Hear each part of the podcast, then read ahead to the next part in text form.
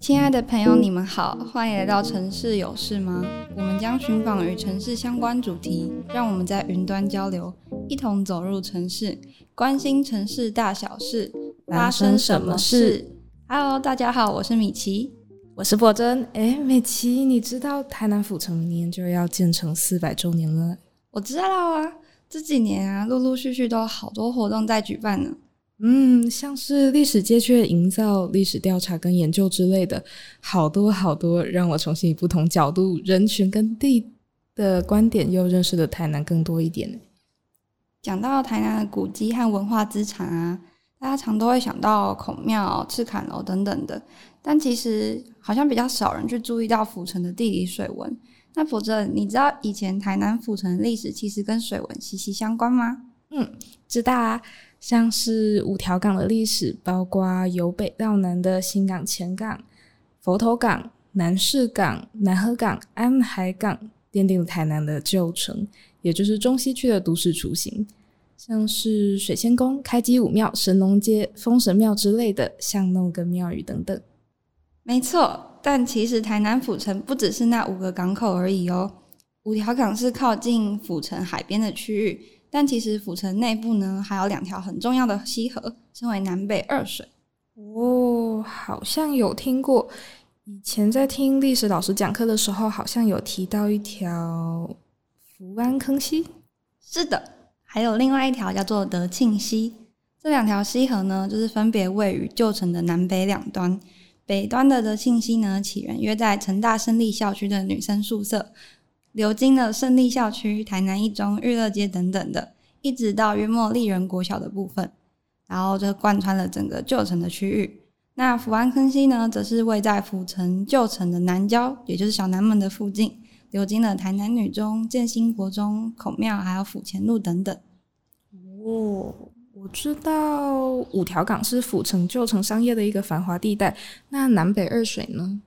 南北二水呢，因为它深入到了府城的城内，所以在以往就是具有航运以及军事的价值。大家都知道，就是郑成功其实是从鹿耳门登陆的，这个历史课本都有写到。但其实鹿耳门啊，就是德庆溪的出海口哦，在以前是可以沿着德庆溪去直达一个府城内部。荷兰人也曾经沿着德庆溪进行一些军事上的部署，新建街道啊等等的。而福安坑溪也是。在过往就是提供了府城人们各种民生与商业的用途哦。哇哦，听起来南北二水超级重要诶，可是怎么比较少听到啊？其实呢，大家有在渐渐重视府城中的水文了。过去几年呢，古都保存再生文教基金会就有去针对福安坑溪进行了研究，而我们今天就是要来谈谈福安坑溪。啊，我知道，我好像可以先帮大家稍微简介一下福安坑溪的位置跟相貌。好啊，麻烦你了。福安坑溪呢，就像刚刚所提到的，发源于府城旧城南郊小南门一带，也就是约在今天的开山路跟树林街的交叉口的福德正神庙的一个地方。那向西呢，顺着台南府城的地形会流经台南女中，再经过建业街南边巷道去流经到南门路西侧的一个假日花市，转折北流呢，在自来水公司后。会再转西流的流经今天的一个建兴国中的校园，再穿越忠义路至司法博物馆的一个前斜南，一路向西行经过旧台南监狱宿舍一带，经西门路在保安路南侧的一个巷道，最后往西流至水门口后，一直注入到台江内海中。嗯嗯，虽然现在福安坑溪大部分的河段都是加盖，所以大家现在是无法直接看到的。但是啊，就是在刚刚博珍提到这些地方，其实都是可以多少感受到福安坑溪的存在哦。像是在台南女中的校园内，操场它是一个下凹的场域，其实它就是旧河道的地形特征哦。而且除了地形以外，也可以从过去的一些旧名称啊，或者是道路的名字，去发现福安坑溪的痕迹。像是保安路在过去其实被称为大沟顶，那这边的大沟呢，所指的就是福安坑溪哦。因为道路那时候是建在溪河的上方，所以才有大沟顶的这个名称。嗯，为什么道路会在河的上方啊？是类似桥的概念吗？嗯，这件为什么道路会盖在河的上方呢？这其实是跟府城的都市发展息息相关。那这个我要先从福湾坑溪为什么会被加盖，然后形成今天的样貌来开始解释。那首先就是台湾是个海岛嘛，就是前面有提到，在过去荷治跟明清时期的时候，陆上交通就还没有发达，那很多运输都是依靠水路在进行，然后又文明呢，都是从滨海地区沿着河流。渐渐向内陆发展的，那其中福安坑溪就成为了府城重要的水路之一。许多繁荣的商业地带呢，都是依附着福安坑溪的两旁去发展。像是刚刚讲到的大宫顶，也是保安路上呢，它是有着许多的市场跟小吃，还有摊贩。但是到了日治时期呢，就是当时的政府为了推动都市的现代化建设，去推动了市区改正计划。除了花社大家所知道台南很有名的圆环来整治的道路以外，也针对府城中的河川进行了上下排水道的整治。嗯，市区改正计划为什么要进行上下排水道的整治啊？是当初遇到了什么问题吗？嗯，因为当时大部分的河川呢，都因为淤积以及家庭废水排放的关系，再加上道路啊是非常狭长、狭窄、弯曲的。就是大家都有印象嘛，就是台南的街道纹理就是比较比较多巷道，嗯，那在这样的情况下呢，河川会因为就是在非常多蜿蜒曲折以及家庭废水排放的关系呢，会受到污染。那整体来说，基本上就会变成一个疾病蚊虫滋生的地方。那当时的政府为了改善这样的状况，以统筹城市的公共卫生环境，去确保整个城市的卫生品质是具有的，嗯。那除了将原有的城墙拆毁，设置了圆环啊，以及画设棋盘状的道路以外，还将许多原有的河川进行了一个截弯曲直的动作。一来去符合新画设的街道纹理，二来也去顺便整治河川，来达到还有整个完整的排水道系统。那当时候的福安坑溪河道呢，就是在建新国中的前身南门小学的新建，以及当时的法院的部分。它就是进行了截弯取直，以利于排水。那就在这个时候变成了一条大水沟。在这样的政策下呢，居民就为了方便通行，就开始自行在河道上方搭设木板桥。渐渐的，福湾坑溪就被加盖了。那到了二战以后呢，当时的政府对于河川的想法也认为，这些变成水沟的河川是有碍都市观瞻的。嗯，然后在遇到洪水的时候，也常常因为低海拔关系，会有一些泛滥与溢淹的问题，也不利于通行。因此，在二战之后，福安坑溪就彻底的成为了台南的南排水干线，道路就会直接新建在河道上，那就成为了大家家庭废排放废水的排水干线。目前就只剩下建兴国中旁边的一个矮墙，可以看到一小段的福安坑溪的河道。啊，这样感觉很可惜耶！明明曾经是生活中的一部分，就这样在整治后变成排水线，又在都市发展之中加盖成地下箱涵，消失在人们的眼前。嗯，对啊。但是现在大家对于河川的观念其实有逐渐在改变哦。就是河川从一开始就赋予了在河川边的人们许多功能，无论是包含运输啊、生活用水等等的。而且现在在气候变迁的影响以及永续的观念下，大家也都更加的重视河川在城市中所可以拥有的角色多元性。嗯，你是指像清水公园那样吗？嗯，没错。而且河川在带给城市的影响呢，就是有非常的多，包含了像历史教育啊、生态环境，还有气候等等等。大家在良好的河川整治下，也希望可以跟河川的更加亲近。那福安坑溪对于府城来说呢，身为府城中的河川，同样具有许多非常珍贵的价值，包含它曾经与府城一同共荣的历史教育意义，河川所富有的生态环境，以及调节都市微气候啊，然后变成都市滞洪的一部分等等。哦，刚刚讲了很多有关福安坑溪的历史价值，那它都被盖起来了，福安坑溪的生态价值有什么啊？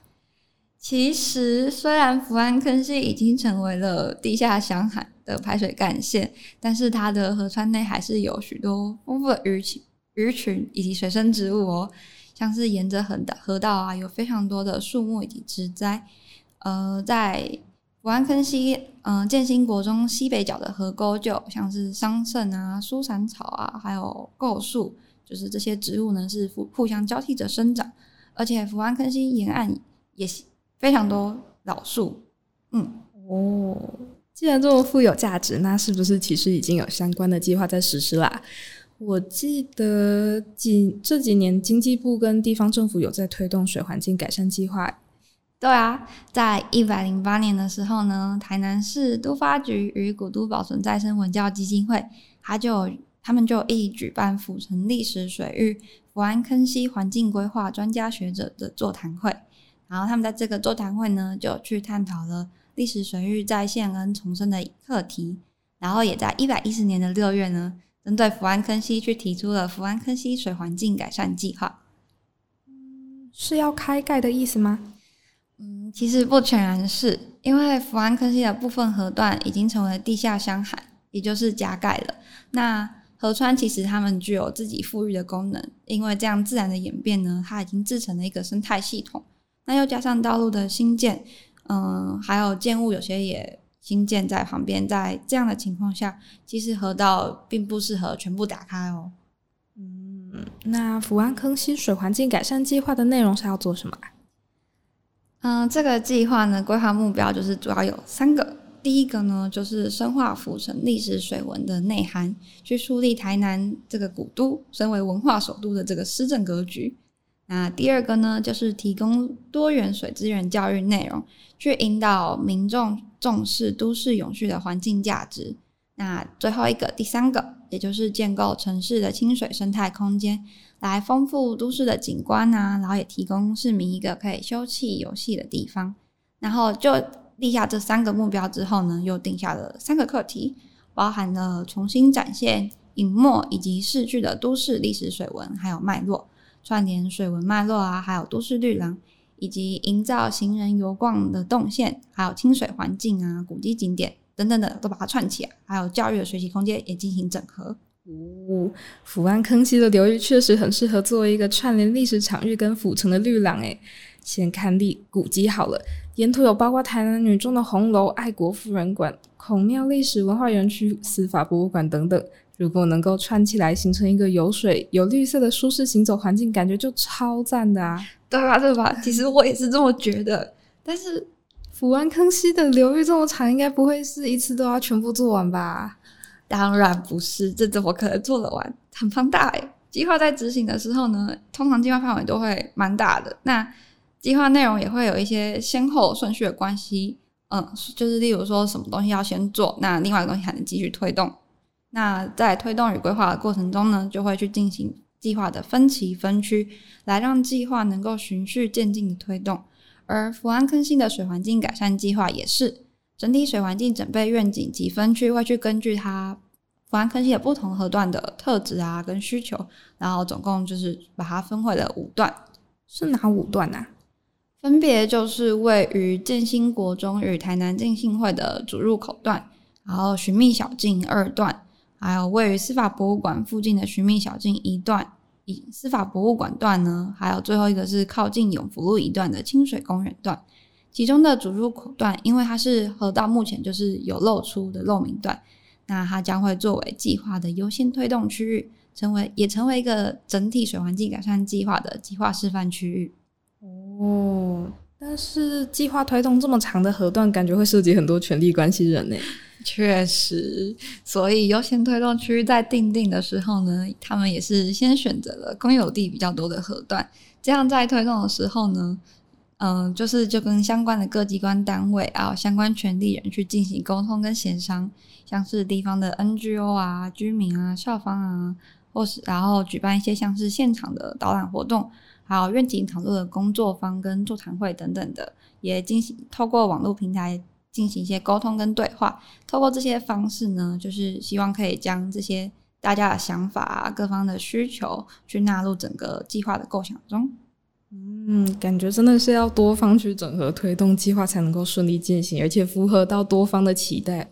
是的，嗯，府城呢，它的地质水文都非常的丰富，从排水到地下化啊，重新重现身影，除了回应到了过去的都市文化发展脉络以外，也让大家去醒思说如何以更友善的方式对待环境，然后同时具有富有教育价值呢，也是更是建立了对生活环境以及历史文化的一个尊重的态度。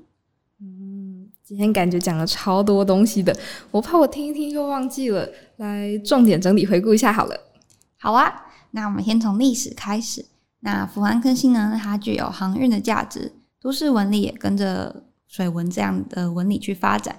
那在日治及二战时期后，嗯、由于排水整治的关系，又转为转变为了地下箱涵，也就是加盖。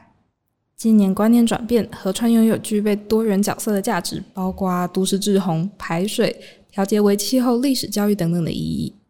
嗯，因为因此呢，福安坑溪水环境改善计划中，也是希望可以将其拥有的价值去展现出来，但并非全区河段去进行开盖哦，需要评估它的水体啊、生态环境等因子来决定。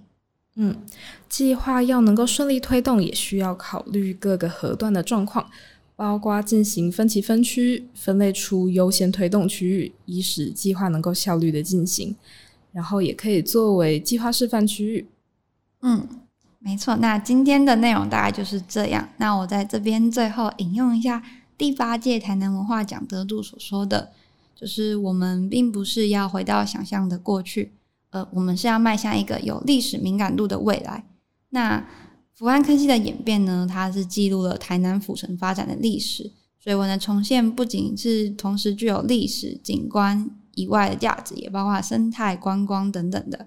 那透过开盖啊以及整治，去厘清并且呈现福安坑溪的生命史，可以让大家对于台南的发展脉络有更加深刻的认识。